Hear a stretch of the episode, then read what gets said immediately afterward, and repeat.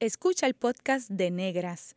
Este programa se emite los viernes a las 3 de la tarde por Radio Universidad de Puerto Rico en el 89.7 FM San Juan y el 88.3 FM Mayagüez. Todo un mundo de música e información. Cadena Radio Universidad de Puerto Rico presenta Negras, producido por Colectivo ILE, un espacio para visibilizar proyectos antirracistas y educar de forma crítica e informada sobre la negritud y la racialización.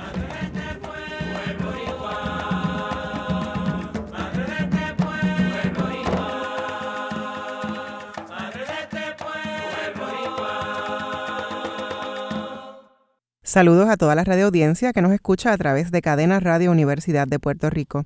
En esta edición de Negras les saludan Bárbara Idaliz Abadía Resach y Glorian Sacha Antonetti Lebrón. Para hablar sobre memoria, escritura y negritud nos acompaña la escritora afropuertorriqueña Mayra Santos Febres. Bienvenida, Negras, Mayra. estoy pompeada, estoy pompeada, estoy pompeada. Estaba loca porque me invitaron. Qué bueno. pues nuestra Mayra Santos Febres nació en Carolina, Puerto Rico, es profesora universitaria y se ha desempeñado exitosamente como escritora de poemas de cuentos, novelas y ensayos.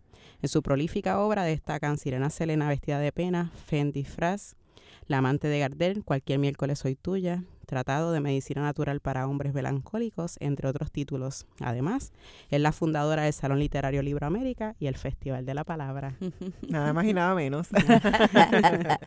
Casina. Mayra, siempre nos gusta empezar el programa hablando, recurriendo a la memoria de nuestras invitadas y, y que nos hablen sobre su infancia, en tu caso tu infancia en Carolina, tu familia. Pues mira, eh, yo vengo de una larga tradición de mujeres em, educadoras eh, y también como hasta cierto punto líderes comunitarias, ¿no? Eh, mi abuela Clemencia Falú de Río Grande, Canóvana, bajó desde allá a Pueblo Chiquito, que era una un pueblo a las orillas de la Central Victoria y también del Río Grande de Loíza, bajó de allá a em, las parcelas Falú, donde eh, se estaba creando una urbanización eh, que se llamaba y se llama todavía eh, Villa Prades. Antes pasó por el pueblo de Carolina. Allí ella hacía fiambreras y ayudaba a, un marido horrible que ella tenía, que era mi abuelo, Esteban Falú, un hombre muy recio, le gustaba beber. Tenía un sitio de comidas, él era ingeniero de calderas, pero después eh, abrió un sitio de comidas que se llamaba, fíjate, el Pocito Dulce. Y además destilaba pitorro en la parte de atrás. Eh, los nueve hijos que sobrevivieron de las 12 barrigas que tuvo mi abuela, eh, algunos fueron a, funcionar como restabex. Los restabex, según los haitianos, ¿verdad? Es esta gente, estos, estos jóvenes que van a vivir a casa de los, las familias bien y que a cambio de techo eh, y comida trabajan para poder estudiar eh, o estar más cerca de las escuelas o en un ambiente más propicio. Y esa fue la historia de mi madre, Mariana Febre Falú, que se fue a trabajar como de sirvientita Restabec a la casa de los Velázquez en Carolina mientras estudiaba en la escuela del pueblo y después eh, para empezar a trabajar y a estudiar a la vez enfermería eh, y a trabajar en el Hospital Municipal de Carolina. Eh, se fue con su hermana Cuca, con su hermana Rosa Febres.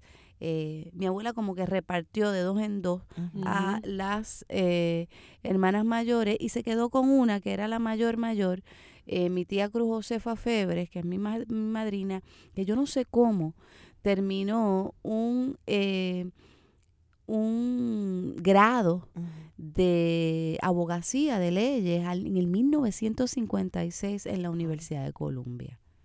O sea que cuando tú vienes de ese tipo de, eh, de historia, eh, eh, no hay que eso está bien y mal, ¿verdad? No hay oportunidad para rendirse. Yo no, yo no sé lo que es eso.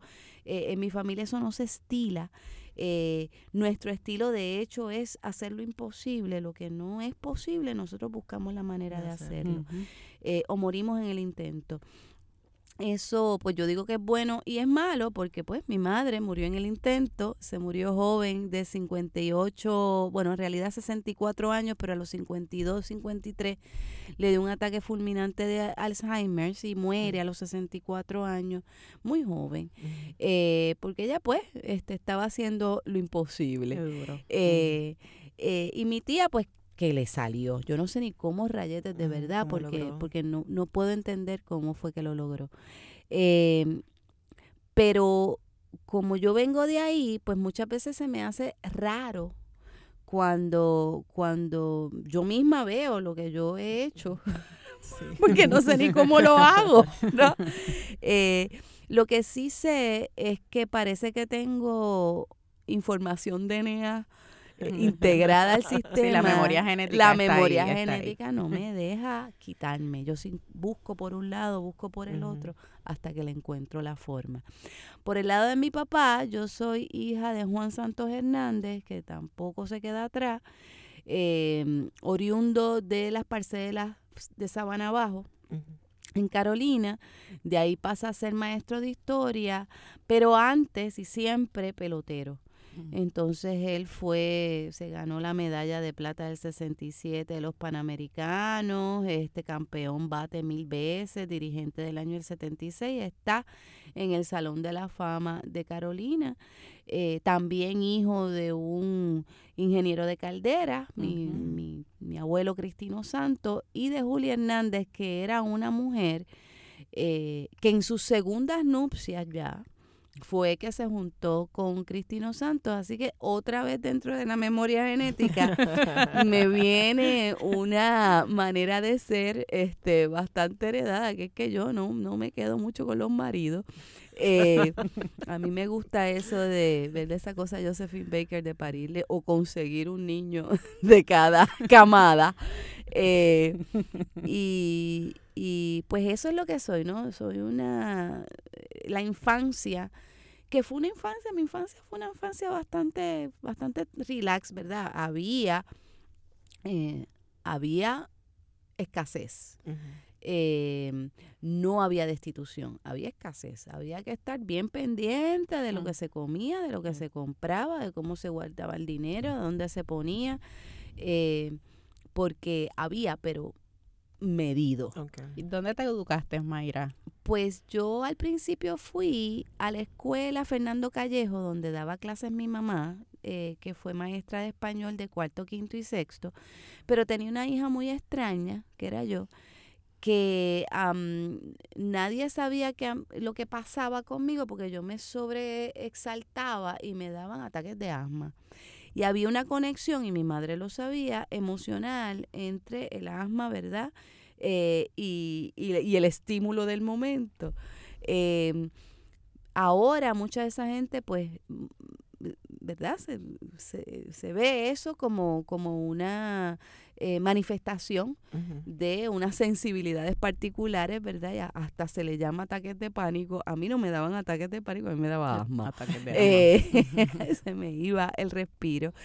Em, entonces mi mamá me llevó a la Fernando Callejo y como todas mis tías, yo vengo de una también de una larga camada de tías, está mi titi Cuca, mi titi Nena, mi titi eh, Cusita, Isabel Febres, todas maestras, mi, mi, mi, papá, mi tío, eh, todos son maestros mi tío Daniel, eh, siempre de historia y de español, menos mi titinena que, que daba clases de matemáticas y después hizo contable.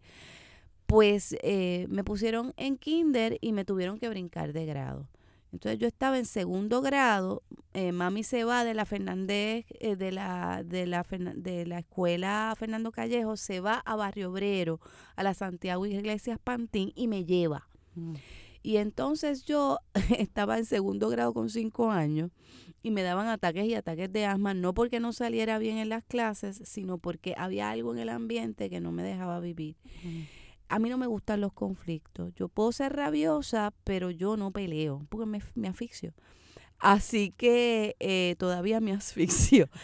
Em, eh, me pusieron, conseguimos una beca para que yo estudiara en un colegio bien pequeñito que se llama Colegio de Lourdes y ahí yo estudié con beca. Yo era la única negra, fuera de dos personas más, una que era la, la nieta de la conserje, Sarita, que era de Quintana, y eh, otra, Sandra, que era una mulata preciosa con el pelo bien oscura como yo, pero con el pelo lacio.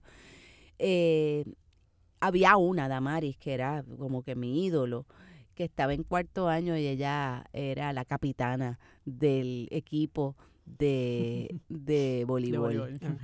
Pero pues yo estaba allí y entonces tan pronto como me pusieron en un salón pequeño, en una escuela que tenía una clase graduanda de 20 estudiantes, se me fue tranquilizando la este el asma emocional, esa rara que a mí me daba. Mm. Eh, y ahí estuve hasta cuarto año. Entonces yo realmente mi, mi infancia fue bien, bien chévere. El, el único problema era eh, eh, el, el mal matrimonio de mis papás. Eh, pero aún así tengo más recuerdos eh, bonitos eh, de infancia, estar corriendo por allí, por los mangles de, de, de Country Club, por la cuarta extensión, eh, correr bicicleta, andar con el corillo ese gigantesco de los nenes que crecemos en urbanizaciones que tienen calles sin salida. Sí. No hay control de acceso en la cuarta, ni lo habrá. Eh, tratar de correr patines hasta el velódromo o tratar de llegar a, a la estación de guaguas más cercana para poder salir de allí, aunque fuera Plaza Carolina. Eh, y mi madre, que era una tipa bien chévere, bien buena gente, que le gustaba mucho llevarnos al teatro, a los museos, eh, y que desde bien pequeñita yo, o sea, nos expuso A esa otra cosa que a mí me parecía magia, que era el arte. Ok. ¿Y cómo recuerda, en el colegio de Lourdes eras la única estudiante visiblemente negra y becada? Y cuando pasas a la universidad, ¿cómo, cómo fue esa experiencia como mujer negra? Pues mira, em, fuera de que yo me diera cuenta de que habíamos bien poquitos negros en la Universidad de Puerto Rico cuando yo estudié, y eso ha cambiado muchísimo. Y menos aún, ¿verdad? Eh, educadores negros. Yo no cogí clases con José Ferrer Canales. Eh, Piri Fernández de Tomás se identificaba como negra, pero visiblemente no lo era. Eh, eh, yo aprendí a hacer alianzas con gente que sí estaba allí y que era tan marginal como yo, ¿no? Una de esas personas, eh, pues yo siempre fui fag hag. A mí me encantaba janguear con los nenes gay que se, se tiraban, ¿verdad? Que rodeaban una de las alas del teatro. Y por otro lado, también eh, las conexiones con género se dieron de una manera bien fuerte, bien rápida. Yo estaba bien politizada. Una de las razones por las cuales yo no podía entrar muchas veces a la FUPI es porque, aunque yo tenía eh, ideología bastante eh, independentista, ya cambió, ¿verdad? Pero no por independentismo, sino porque los partidos políticos, ninguno sirve. Eh, eh, era una macharranería insoportable, ¿no? La izquierda tiende a ser racista y bien, bien, bien macharrana y entonces yo me alejé de ahí. Eh, pero eh, esa necesidad de alianza se me dio de una forma interseccional y sesgada porque no habían otros negros y los otros negros que habían éramos muy poquitos y estábamos en, en el survival mode, había que sobrevivir. Por lo tanto, todavía no hay una organización de afro eh, puertorriqueños, de estudiantes afrodescendientes en la Universidad de Puerto Rico, debería haberla. Y tampoco la hay de educadores este, negros y negras y lo debería haber. O Claro. sea, es una cosa que, que todavía no la hemos logrado. Y entiendo, asumo que entraste bastante joven a la Sí, universidad. entré a los 17 años y entré después de que hubo una conversión muy extraña como a mis 14 años. Yo era muy tímida. eh, cuando me di cuenta, me acuerdo como hoy, el día que me di cuenta de que eso tenía que ver con racismo, eh, cambió todo, ¿no? tan pronto yo me di cuenta del día, al minuto, en que yo me, yo mi cuerpo entero me empezó a picar, porque yo me di cuenta de que había una cosa que no era igual. Una de estas cosas no es como las otras, es diferente de todas las demás. Y eso era la cuestión de raza. Eh, me metí en séptimo grado a ser representante del consejo de estudiantes, este, como que, como que yo dije, bueno, si yo voy a estar aquí, voy a hacer la diferencia y fue bien bueno. Em, al punto de que pues yo me gradué de cuarto año siendo la presidenta del consejo. Asumí la marginación como un espacio de fortaleza y de visibilización en vez de seguirme escondiendo porque la verdad del caso es que eso es interminable. Una vez uno empieza a esconderse no hay fin a, a, a, ese proceso de que no me miren. Es una cosa horrible. Así que lo hice todo lo contrario. ¿Cuándo decidiste ser escritora? ¿Cuándo, ¿Cuándo pasó eso? Yo no sé, a mí nunca me pasó. Yo desde chiquita, precisamente para poder, eh, en esos días de asma, em, en que no podía salir de casa porque estaba cogiendo unas terapias rarísimas y no podía respirar, lo que ocurrió fue que empecé a escribir. Y entonces ya yo a los cuatro o cinco años estaba escribiendo cuando yo decidí ser escritora fue exactamente en esos 13, 14 años donde conocí a una mujer que se llama todavía Ivonne Sanavitis y que fue mi maestra de español, una mujer rarísima que llegó a ese colegio de monjas con un pelo, una maranta de pelo que no se peinaba, un lipstick rojo mal, mal puesto y una cámara fotográfica.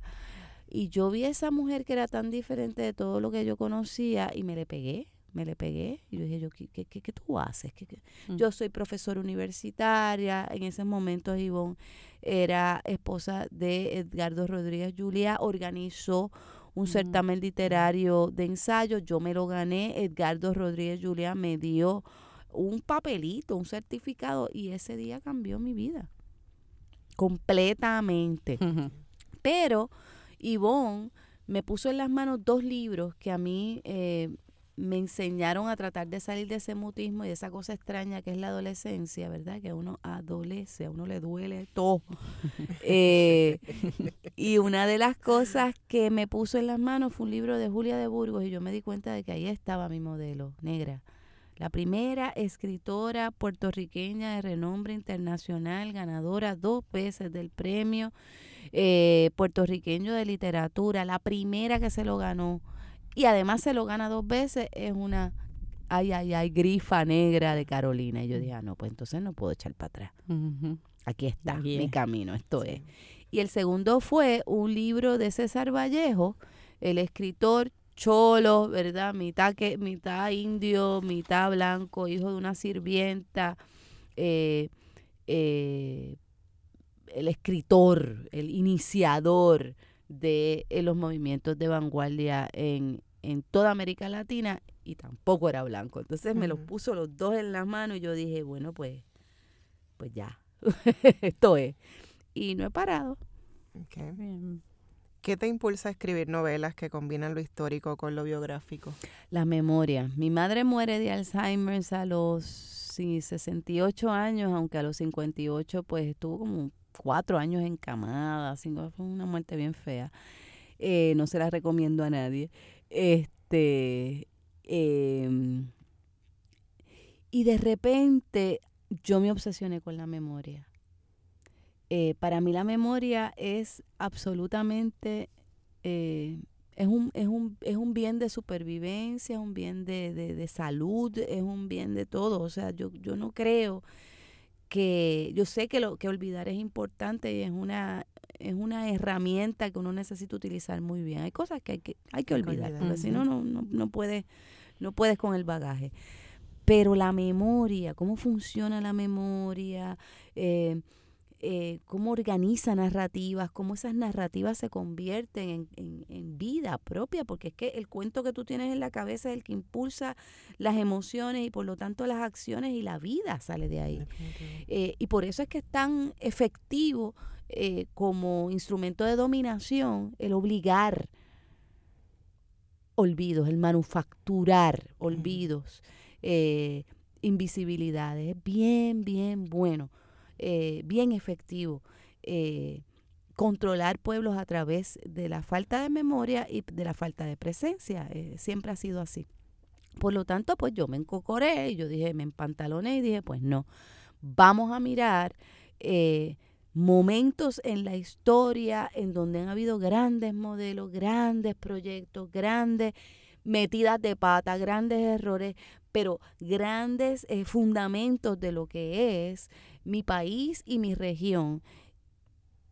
Y yo no voy a escribir libros de historia porque son aburridísimos, yo voy a escribir novelas. Entonces, ahí fue que salió el proyecto de Nuestra Señora de la Noche, de Fendifraz, del amante de Gardel hasta también Sirena Selena vestida de pena y antes con los libros de cuentos que yo estaba ya jugando con esa posibilidad en pequeño formato que es muy buena manera de uno ir agarrando em, el medio de la literatura y encontrando, ¿verdad?, cómo, y, cómo dirigirlo. Eh, yo no sé si, yo no creo que yo sea una gran cuentista, pero em, el cuento me enseñó cómo se arma una novela. Entonces ya novela sí sé que soy dura. bueno, en breve regresamos con la dura de las novelas. Mayra Santos Febre sigue en sintonía con Negras. Escucha el podcast de Negras.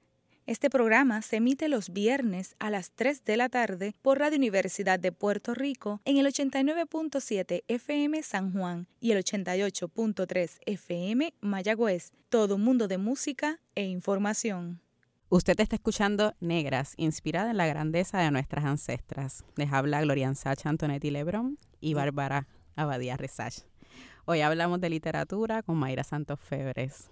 Y bueno, yo soy una de tus pollitas. Oh, y he aprendido que todo este proceso de escribir, ¿verdad? Tiene un gran proceso de investigación previa. En, en esos procesos de investigación, ¿qué hallazgos has, entendido que son trascendentales para nosotros como una comunidad negra y afrodescendiente? Wow, qué preguntita. Yo creo que la escritura, eh, como se entiende en Occidente, y cuando yo digo Occidente es estoy diciendo una mala palabra, no, a mí el occidente no me gusta como está construido.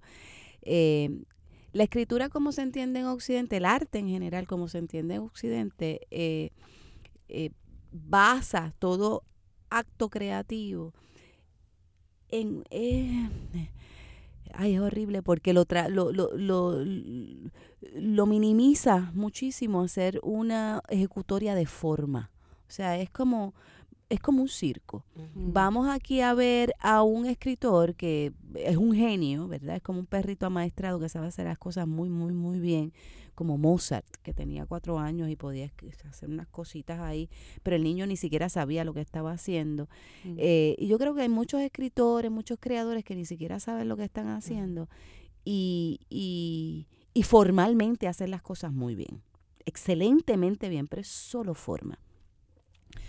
Cuando uno le mete duro a la investigación de lo que significa el arte para otras culturas, se da cuenta que el arte no está dividido, uno, de la cotidianidad, dos, de los procesos políticos y comunitarios, tres, del conjuro, de la creación de nuevas realidades y cuatro, de eh, el crecimiento personal. Por lo tanto, cada vez más, o sea, yo sí empecé pues como, como Mozart, como un perrito amaestrado, a funcionar y a trabajar muy bien con la forma. Yo aprendí mucho cómo trabajar con la forma. Eh, era como una bailarina de ballet. Quizá tiene que ver con el hecho de que yo soy una persona eh, eh, que nací obsesiva compulsiva y a mí me gusta mucho, como que me sobreenfoco en las cosas. Em, pero es porque me da mucho placer. A mí, sí, ese proceso. Ese proceso me da un placer inmenso de yo, espérate, qué es una palabra y cómo funciona y, y cómo funciona lingüísticamente y cómo funciona neuronalmente, como e, e, ese elemento, esa, esa cosa, esa invención que son las palabras, a mí me, me dan mucho amor y mucha alegría. Y los libros me salvaron la vida, ¿no? A mí los libros, eh, eh, mi gran amor son los libros esa tecnología maravillosa, ese lugar donde uno deposita las memorias, esa intimidad extraña que se crea cuando tú te llevas un libro a la cama. Eh, sí que sé que estoy hablando casi sexualmente, pero es que lo siento así. O sea, a mí es, una, es un, gran amor el que yo le tengo a, al libro. Eh, pero cada vez más este proceso de investigación me ha llevado a entender cómo funciona la escritura, cómo funciona la escritura y sobre todo cómo ha funcionado según las filosofías afrodescendientes y afrocaribeñas. Mm. Y es una cosa maravillosa. O sea, desde la escritura de bebés haitianos en el piso para llamar energías en particular, desde la escritura, o sea, desde entender que en el siglo XIII habían, eh, habían clanes completos que se dedicaban a crear bibliotecas como la biblioteca de Aidar, alrededor, al lado del río Aidar en Senegal. O sea, habían clanes de bibliotecarios en el siglo XIII, en una biblioteca en Senegal donde habían textos en sufí, textos en, en, en musulmán, este, perdón, en árabe, textos musulmanes y también textos que eran de adivinación y de oráculos en diferentes idiomas, en mm. Chuy, en Bambara, en, en Igbo. Yo sé que nada de esto que yo estoy hablando se enseña en las escuelas de mi país, pero yo me he dedicado a encontrar esa información, bueno, tanto así que mi hija se llama Isabel Aidara. O sea, yo la, ya la pobre la parí para que sea clan de protectora del conocimiento. Em, y eso es lo que me hace escribir desde un lugar diferente. Eh, Glorian, tú que has estado en mis talleres, has visto la evolución de mis talleres desde te voy a enseñar a escribir un cuento, que es una cosa bien mecánica, hasta poesía vinculatoria, respirar una oración, respirarla para entender el ritmo de una oración sobre la cual tú montas lo que sea. No tiene que ser poesía, pero hay un respiro de la poesía que es diferente al respiro de la narrativa.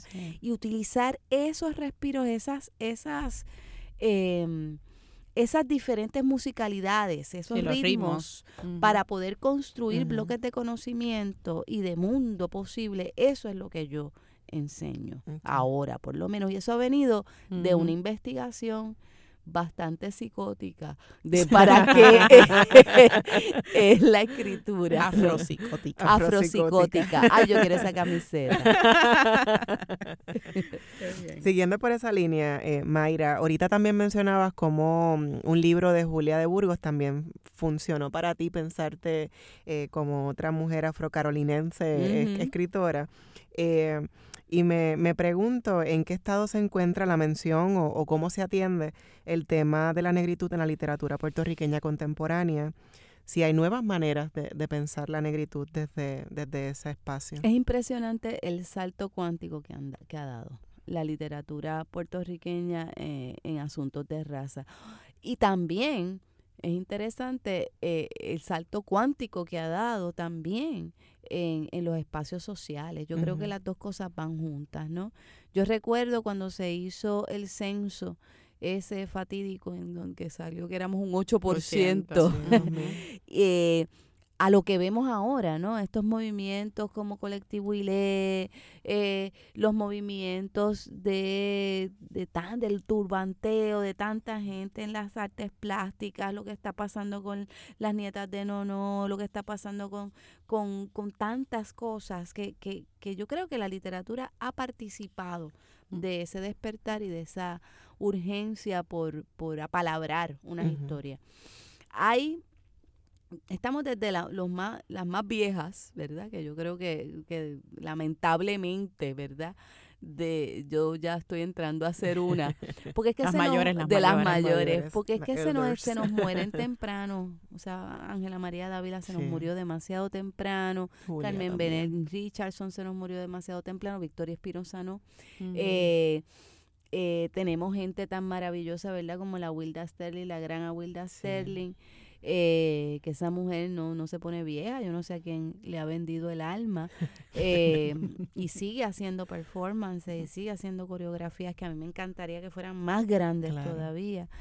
Pero eh, en literatura hemos sido pocas, pero estamos creciendo. Yvonne Denis, está servidora Gloria Sacha Antonetti, está eh, están creciendo eh, nenas chiquitas eh, que están sacando cosas maravillosas. Eh, también están los compañeros de San Cardona, Sergio Gutiérrez, Xavier o sea, Valcárcel, em, y, y cada vez yo veo más. Veo más gente interesada en, en, no tan solo en escribir, porque hay una manera de escribir así que es muy casi natural, sino en entrenarse y asumir el oficio desde las múltiples de- desde las, intersecciones múltiples múltiples que para nosotros es ser un escritor. Que porque ser un escritor ser un in- intelectual afrodescendiente siempre ha sido siempre en toda la historia nuestra eh, siempre ha sido ser gestor cultural también, eh, tiene mucho que ver de ser empresario, tiene mucho que ver con ser mentor de los más jóvenes para Sí. que no tengan que pasar por lo que pasó uno y porque esa transmisión de conocimiento cree continuidad, que no se rompa esa continuidad. Así que desde esa nueva manera de pensarse como, como artista, pues están saliendo más gente. Estoy pensando, estoy tratando de encontrar el nombre de una escritora maravillosa joven que a la misma vez es teórica y que trabaja imagen. Ahorita me acuerdo del nombre, pero ella no llega a los 30 años. Y eh, eso conectado, claro está, con la diáspora, porque tenemos a Mariposa Fernández y tenemos a Denise Froman y a otro montón de gente. Que están trabajando desde allá, yo Mayra Figueroa, que trabaja no tan solo este la teoría, sino que está empezando a escribir relatos. Eh, toda esa gente no, no, nos estamos cada vez conectando más y haciendo proyectos en común. Sí. Ha sido un cambio, o sea, yo juraba que yo no sabía que yo iba a ver esto en tan poco Tiempo. Impresionante. Lo que nos hace falta, vuelvo y digo, es una organización, una, de intelectuales negros, una, por lo menos una sombrilla, que cada cual haga lo suyo, pero que nos podamos de alguna manera eh, trabajar en conjunto y en alianza. Y lo otro que siento que es bien necesario, además de una cosa tan maravillosa como la que ustedes están haciendo en este programa Negras, es seguir creando, sabes que es que me pareció, o sea, cuando salió étnica yo por poco me echo a llorar, eh, seguir creando eh, publicaciones y medios de, eh, de presencia y de discusión que sean masivos. Claro. Y esperemos que algún día pues también salga nuestra publicadora, porque es difícil, estamos muy desperdigados. Entonces, para gente que está haciendo investigación o que quieren hacer un trabajo de alianza y ayuda, es difícil seguirle la pista a tantos colectivos pequeñitos. Sí.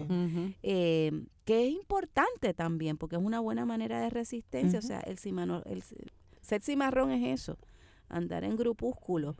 Eh, yo le llamo el cimarronaje cultural, ¿verdad? Activista, pero Sí. hay gente como a Chile en Bembe que le dice a eso eh, lo- los nódulos pequeños de acción, que es una Mm. manera de mantenerlos cercanos a su espacio comunitario y a la misma vez que no sean domesticados demasiado pronto, o sea, porque te puedes mover más rápido Claro. cuando tienes organizaciones más pequeñas.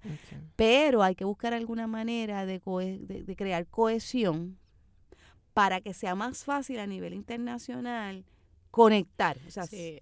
Qué bueno que, que mencionas eso porque precisamente ahora te iba a preguntar, habla- hemos hablado de cómo se ha representado la literatura, la negritud de la literatura puertorriqueña. ¿Cómo ves eso a nivel internacional? igual lo veo. O sea, desde el decenio de afrodescendencia yo he visto un boom para bien y, y- y- y para bien, aunque dolorosísimo, ¿verdad? Y siempre pienso en la muerte de Mariel Franco cuando toco este tema, que no se la voy a perdonar, yo no se la voy a perdonar, esa no se la perdono a nadie. Eh, eh, eso y el grillete a Carlos Severino, no se lo voy a perdonar jamás, jamás, jamás, jamás, jamás a nadie. Eso no se hace. Eh, y una de las cosas que, que yo creo que sí ha pasado es precisamente la visibilización Mm.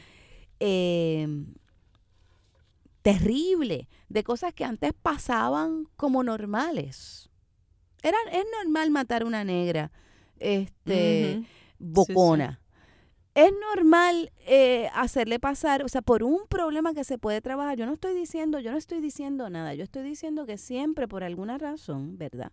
Que la conocemos muy bien, las penas criminales y los ataques hacia gente en particular por razones de raza o de género son exageradas. En ciertos lugares sí, en otros no. O sea, ¿cómo a mí me van a decir que Julia Kereger no y Carlos Severino tiene que andar por ahí con, mm. un, con un caso que se lo han desestimado en varias tribunales y en varias instancias. O sea, no se hace, puñales. Entonces, el caso de Alma, este, es una niña que se está defendiendo y de repente la quieren, le quieren imponer unas penas y, tratarla como si fuera un, una criminal. Una criminal, una, niña de 12 años, de 11 para 12 años, una criminal mayor, ¿no? Eso Bruce Lewis en Alabama, en Montgomery, Alabama, le llama la neoesclavitud. O sea, hay unos procesos de neoesclavitud. La esclavitud no se ha acabado, la esclavitud ha mutado y esa esclavitud ahora se aloja en la justicia, en los espacios de justicia, en la criminalización excesiva, en las penas excesivas a niños y a niñas negras, a mujeres negras, gente que paga 132 años de cárcel por robarse un jacket, no, cosas así de ridículas, absurdas. Eh, y, eh, y este hombre que yo tuve el privilegio de conocer, ¿verdad? Eh, en Montgomery, Alabama, eh, fue el creador del Museo del Linchamiento que abrió hace dos o tres años. Eh, no, hace año y medio. Y que levantó la economía de Montgomery, Alabama, pero reescribiendo Montgomery, Alabama como un centro de eh, de la esclavitud eh, eh, doméstica que se dio en el sur de los Estados Unidos, una vez se abolió la esclavitud, siguió la esclavitud, por otra parte. Y eso lo estamos viendo y lo estamos sufriendo ahora mismo. Eh, por lo tanto, ves, aquí es que yo, a mí estoy a punto de que me dé asma. una de las cosas ya yo respiré que, varias veces. una de las cosas que, que, yo veo en la literatura como parte de este enramado eh, social que nosotros tejemos de nuevos mundos posibles y de nuevas voces o de voces que hay que recuperar y que eh, engrandecer es eh, precisamente eh, el que muchos de nosotros afrodescendientes estamos tomando la palabra. Mm. Ya no es la representación de un negro en la literatura de otra imaginario. Siempre hemos tenido esa posibilidad del siglo XIX, Leuterio que es todas estas personas que han sido maravillosas y que han creado un gran, eh, una gran tradición de literatura caribeña escrita en español por gente afrodescendiente, pero ahora hay mucha más mucho más acceso y mucha más diversidad de las representaciones precisamente porque las hacemos desde adentro, ¿no? Está ese cuento de Ivonne Denis que a mí me encanta, que es Nodrizas, ¿no? de, las, de las nanas de leche. Me parece que es un cuento eh, muy importante. Está eh, la exploración con el pelo en el libro Hebras de Gloria Sacha Antonetti, que a mí me parece muy importante. Eh, está el trabajo, bueno, que yo he hecho con Isabel la Negra Lubersa Oppenheimer, eh, que fue la gran dama y la gran eh, financiadora de carreras como la de Tito Rodríguez, la de Ruth Fernández, etcétera, etcétera, eh, que le donó 250 mil dólares en los años 50 a la Cruz Roja, que fundó con sus chavos y el de sus muchachas el orfelinato de Ponce para que después cuando ella se muriera eh, el arzobispo no la dejara entrar, en la catedral, su cuerpo. O sea, siguen pasando cosas como esa y eso pues cada vez debería eh, enojarnos más y redoblar el esfuerzo de que esto se acaba porque se acaba. Me parece maravilloso lo que mencionas, Mayra, de, engrandecer las voces, porque hay veces que la gente dice como darle voz. Todo el mundo tiene voz. Lo que tenemos es que ponerlas para que se escuchen. Subirles el volumen. Exactamente. Y que estamos tomando la palabra y los textos que mencionas pues son ejemplos eh, perfectos para para apalabrar esa idea de que estamos tomando la palabra desde nuestras propias perspectivas, desde nuestras propias negritudes y nuestras intersecciones. Eh, hablando también sobre el Festival de la Palabra, que expone muchos de estos textos que has mencionado, ¿cuáles han sido sus principales desafíos y los logros más significativos eh, del festival que cumple 10 años de... Pues mira, nosotros ahora mismo estamos en un receso porque estamos en una reorganización que ha sido, fíjate, a mí me dolió muchísimo no hacerla en el tren en que yo iba. Porque vuelvo y digo, ¿verdad? Si mi tía en 1956 sacó un, eh, un este un grado. un doctor un honoris eh, digo un juris doctor de la Universidad de Columbia. Caramba yo no me dejo no me puedo dejar caer. Pero hay momentos en que hay que sentarse y repensar. Y a la misma vez mirar. Este tiempo a mí me ha dado me ha dado la oportunidad de mirar todo lo que hemos logrado que ha sido más de lo que yo me daba cuenta. Entre ellos la presentación de un libro de poemas de Concha Huica en, el Festival de la Palabra, el que hiciéramos este en clave de poesía con Lin Manuel Miranda antes de que le hiciera Hamilton, eh, el que viniera Susana Vaca al Festival de la Palabra a, a cantar junto con Willy de Cultura Profética y poetas internacionales el que vinieran escritores de Guinea Ecuatorial, de Ghana, de Senegal, de Haití, de la República Dominicana, Paulo Lins de Brasil, nosotros siempre traíamos igual cantidad de gente negra, afrodescendiente que de blancos al Festival de la Palabra. El que César Cardona se ganara el premio este de Nuevas Voces, Sergio Gutiérrez, Sergio Ramírez, eh, espérate, Gutiérrez, también se lo ganó. Eh, el que después escogieran a Yolanda Arroyo, eh, que es una gran voz que tenemos también que realzar, porque Yolanda ha hecho un trabajo excelente, sobre todo en su cátedra de mujeres afrodescendientes, de afrodescendencia y en otro montón de cosas que ha hecho. Eh, en que Yolanda Arroyo la escogieran para Bogotá 39, en que todos los años hubiese una, una mesa de escritores eh, puertorriqueños y caribeños en la FIL de Guadalajara, el que nosotros subiéramos de 22 estudiantes en el primer Festival de la Palabra a 10 mil, en el 7 mil, no, 10 mil eh, estudiantes durante el Festival de la Palabra del año pasado. O sea, nosotros seguimos creciendo tanto, tanto, tanto, tanto, tanto, que yo creo que es un buen momento antes de, de ver, porque vamos a la carga nuevamente, eh, hacer un acopio y pensar todas estas cosas, porque igual que te cuento esto, te puedo seguir contando del programa de comunidades que hicimos, de los 9.638 estudiantes que tocamos durante la crisis de María, de la, los 4.000 libros los, eh, que repartimos entre, y materiales escolares entre las escuelas, porque nadie estaba pensando en la crisis de que cuando abrieran las escuelas la gente no iba a tener material para mandar a sus niños a las escuelas nuevamente y nosotros empezamos a buscar bultos, libretas, lápices, pegas, todo lo que se había llevado el huracán para llevarlo a las comunidades. El que ayudamos a abrir el centro eh, Acutas en Toa Baja, eh, con Mili, chévere, que eh, hicimos cosas que si yo las cuento, pues puedo ir presa para poder habilitar este centro comunitario, de conseguirle gente que les eh, ayudara con la parte de la electricidad, aunque nosotros estábamos eh, supuestamente dando talleres a niños, encontrarles wifi. Eh, para que ellos pudieran tener una sala de computadoras, llenar ese centro de computadoras. O sea, nosotros de verdad que hemos hecho, y digo nosotros porque no soy yo, un equipo impresionante, el mejor equipo de gestión y movilización cultural que hay en todas las Américas. Eso yo se lo he hecho a cualquiera. Mi equipo yo se, las he, se lo he hecho a cualquiera, se comen a los nenes crudos. Y esa gente, ellos teniendo problemas, ellos no teniendo... O sea, perdimos casi todo. Yo no, porque estoy en la Universidad de Puerto Rico, pero todo, todo mi equipo perdió su trabajo. Y como quiera nos tirábamos a la calle a ayudar y a crear este proyecto.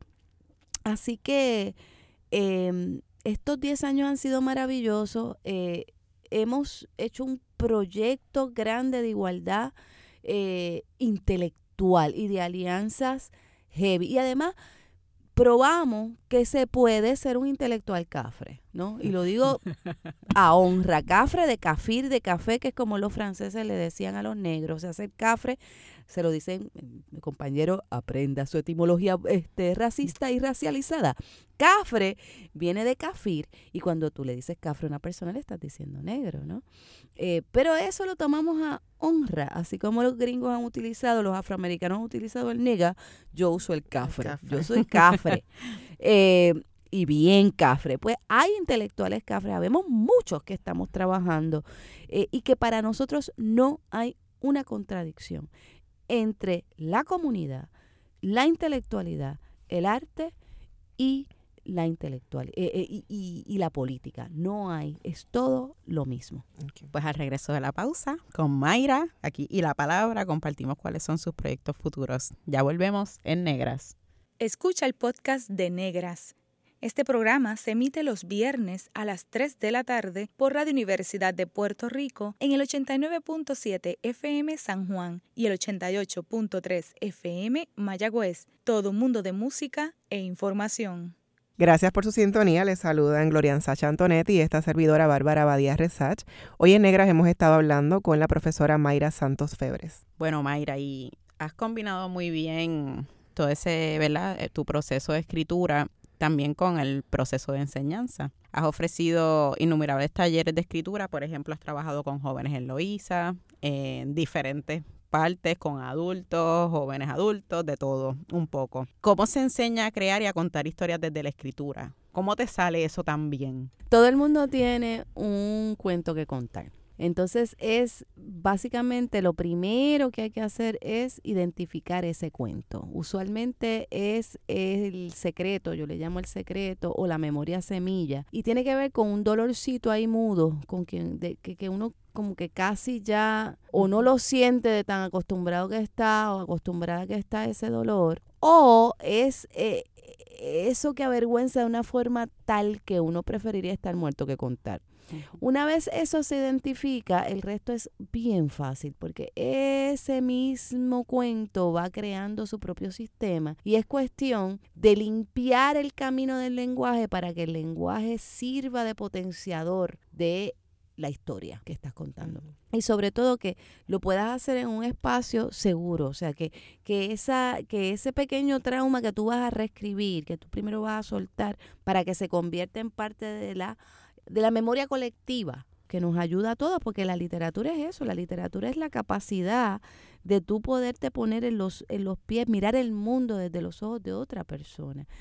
Esos cuentos que se cuentan alrededor del fuego. Entonces, todo el mundo sabe contar. Hay gente que sabe contar mejor que otra, como hay gente que sabe correr o hacer tablas de Excel mejor que otra, pero todo el mundo sabe contar. ¿Cómo, ¿Cómo has combinado ese, ese proceso de enseñar y en tus procesos de escritura?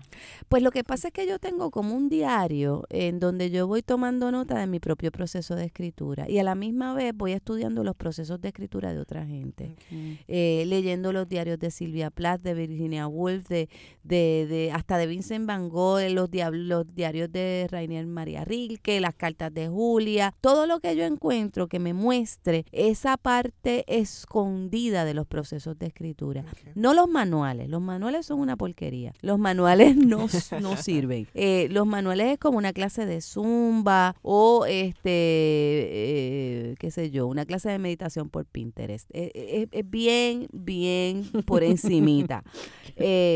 pero autoayuda por exacto la autoayuda que es más auto que ayuda pero esa cosa eh, esos procesos de, enseñanza yo los he ido, bueno, por 25 años por lo menos, creando un, sistema de, de, conciencia. ¿Cómo es que yo creé este poema? ¿Qué fue lo que yo aprendí haciendo esta novela? ¿Cómo se me olvidó hacer esto? Este error, ¿por qué lo cometí? Y es eso yo lo voy trabajando. Y pues ya ha crecido lo suficiente como para poder enseñar, echar eso para adelante, ¿no?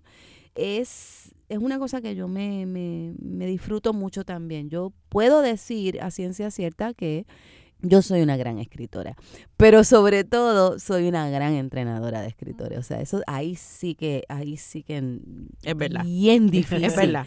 que, que me, que me refuten.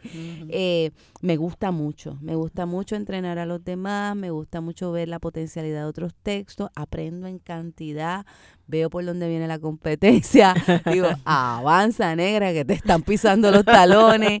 Eh, y me, y me parece que es maravilloso, ¿no? Ese proceso de ayudar a otros a escribir textos Sí. eh, y potenciar eh, eso, porque nadie puede escribir un texto solo sí. o sola. Hablando de, de esa experiencia de, de escribir, el verano pasado tuviste la oportunidad de hacer una residencia en Velayo, en Italia, eh, que parte de la Fundación Rockefeller. ¿Puedes contarnos un poco de esa experiencia? Eh, todavía yo no la entiendo muy bien. Primero, no entiendo muy bien cómo yo llegué allí. Segundo, que yo eh, me salí con la mía, porque es una pelea que yo siempre tengo, a veces la gano, a veces la pierdo. Y yo digo, miren señores, yo soy una madre ejecutiva, yo no tengo esposa. Por lo tanto, ¿verdad?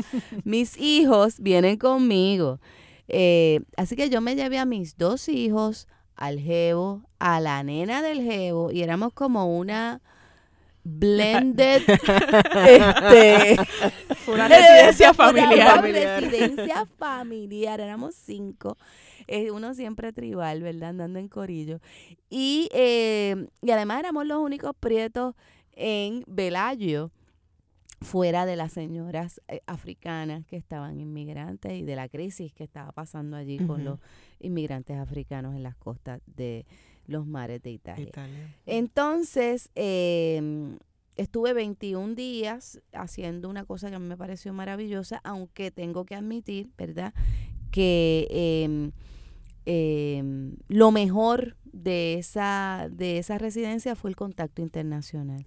Había gente de Egipto, de Eritrea, de, de Indonesia, eh, rusas, mujeres rusas que estaban trabajando en la integración financiera de las mujeres del tercer mundo, eh, un señor de Sudáfrica que estaba, blanco de Sudáfrica que estaba trabajando con eh, la energía solar descentralizada, unas cosas, un israelita que estaba trabajando con inteligencia artificial, una activista arta- artista eh, de la primavera eh, egipcia y de Mm. Siria, o sea, habíamos gente de los pañuelazos, toda esa gente estaba allí. O sea, yo aprendí tanto que todavía me duele. Y eh, me duele físicamente, o sea, hay una neurona que todavía la tengo hinchada. Entonces, eh, además de eso, pues todos los días ocurrió una cosa muy chula, que era que habíamos gente de, de muchos caminos, no era una residencia para escritores, era para creativos. Creativo. ok. Eh, entonces, uno, todos los días a las seis de la tarde, uno de nosotros se paraba a presentar su proyecto y a oír feedback, a oír insumos de todas las diferentes personas que estábamos allí. Fue maravilloso. Así que yo me he antojado con hacer eso en Puerto Rico. Porque ¿Cuál fue el proyecto que presentaste? yo presenté La Otra Julia, que es una novela rarísima, eh, que yo no, no, no voy ni a pensar nada en dónde cae, porque es como de autoficción con novela histórica, con no sé qué. Y es una reescritura de lo que se me quedó sin decir de- en la biografía de Julia de Burgos, pero más libre, porque eso fue un libro que me comisionó el municipio de Carolina y que era para difusión pública, no era un estudio especializado. Así que parto de ahí y de las cosas que yo no puedo probar, pero yo sé que pasaron en la vida de Julia. Sorry, Consuelo, no me lleves a la cárcel, por favor. Y eh, eh, estoy trabajándolas desde otro lugar, que es pues utilizando la resonancia de lo que Julia significó para mí. Qué bien. Mayra y recientemente estrenó la instalación visual y poética Ofrendas de Luz, que retrata a la comunidad de Campo Alegre en Santurce. Háblanos un poquito de esta, de esta obra. Pues ah, yo siempre he tenido una curiosidad por Campo Alegre, ¿verdad? Desde el amante de Gardel, en donde ya yo hice una investigación de cómo fue que se fundó Campo Alegre y cómo fue que esa comunidad, que antes era desde la 21, eh, en el, eh, al frente del Museo Del de Museo Arte de de Puerto, Puerto Ri- Rico. Exacto, eso era una la comunidad 21. completa hasta allá hasta la a la plaza del mercado ahora lo que quedan son unas cuantas calles pero ese fue el centro de lo que eh, por muchos años fue nuestro proyecto de modernización y de ciudad en Puerto Rico. Era San Mateo de Cangrejo, ¿no? fundado por Pedro Cortijo, ganador de la, a, la Armada Invencible de Abercrombie con las mulatas, con las milicias pardas y mulatas. Este, los estudios de, de Lester Nurse así eh, lo comprueban, pero eso se ha borrado otra vez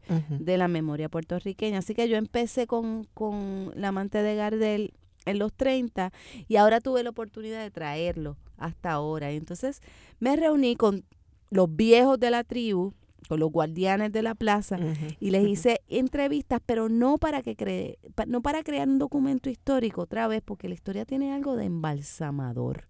O sea, a mí la historia me parece, yo soy hija de un maestro de historia, es algo extraño lo que pasa con los relatos históricos. Eh, como que matan el relato.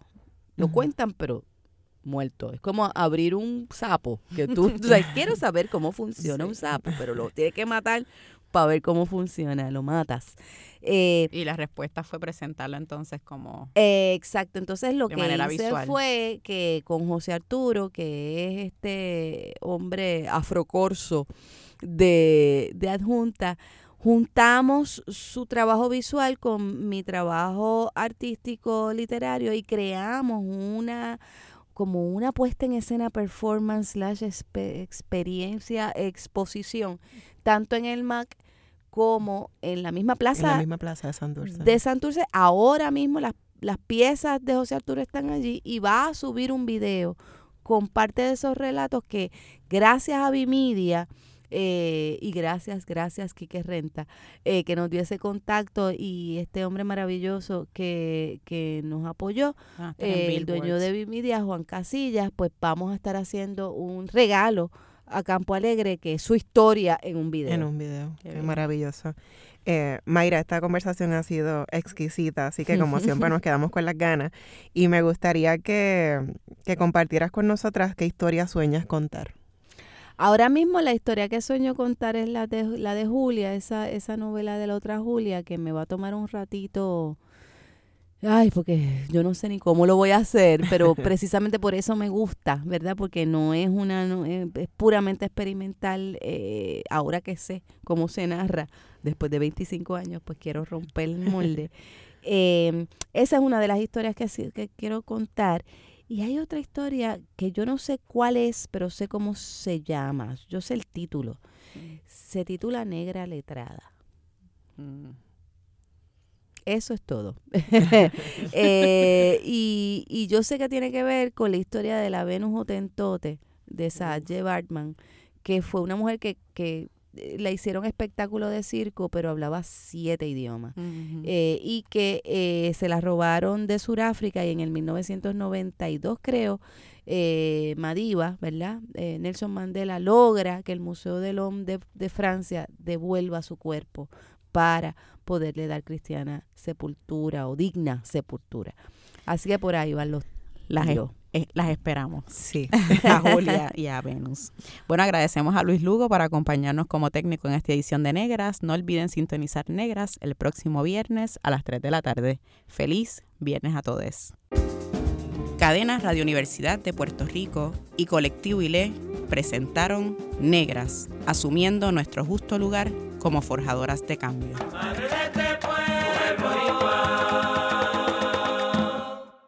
Acaba de escuchar el podcast de Negras. Le invitamos a que nos sintonice los viernes a las 3 de la tarde por Radio Universidad de Puerto Rico en el 89.7 FM San Juan y el 88.3 FM Mayagüez. Todo un mundo de música e información.